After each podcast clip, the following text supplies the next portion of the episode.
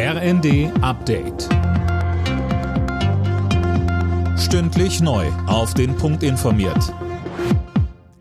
Ich bin Dirk Jostes. Guten Tag.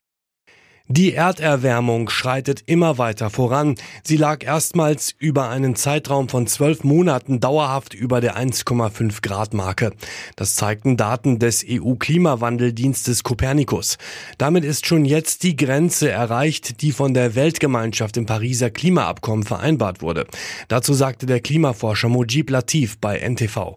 Für mich persönlich war die 1,5 Grad Marke eigentlich von Anfang an unrealistisch. Auch 2015, als es verhandelt wurde, war mir persönlich jedenfalls klar, dass es reißen werden. Und wir können ja nicht erkennen, dass die Welt wirklich große Anstrengungen unternimmt, um die Treibhausgasemissionen zu senken.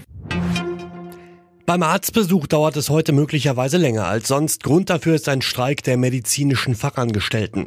Bundesweit beteiligen sich rund 330.000 Mitarbeiter. Manche Praxen bleiben deswegen auch komplett geschlossen.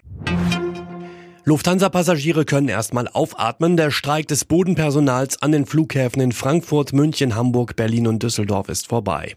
Nach Angaben der Lufthansa kann es heute aber noch vereinzelt zu Ausfällen und Verspätungen kommen.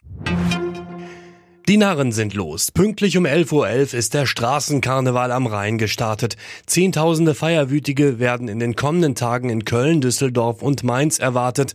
Alexander Vogel von der Stadt Köln sagt im ZDF, der Karneval stehe nach wie vor für die Kraft der Gemeinschaft. Uns wird, glaube ich, gerade im Karneval bewusst, dass wir die Herausforderungen auf der Welt eben nur bestehen, wenn wir zusammenstehen und nicht, wenn wir uns trennen und spalten lassen, sondern wenn wir das alles überwinden. Und deswegen wird, glaube ich, auch der Karneval eine der größten Demonstrationen gegen Rechtsextremismus, weil er für Vielfalt und Toleranz steht. Alle Nachrichten auf rnd.de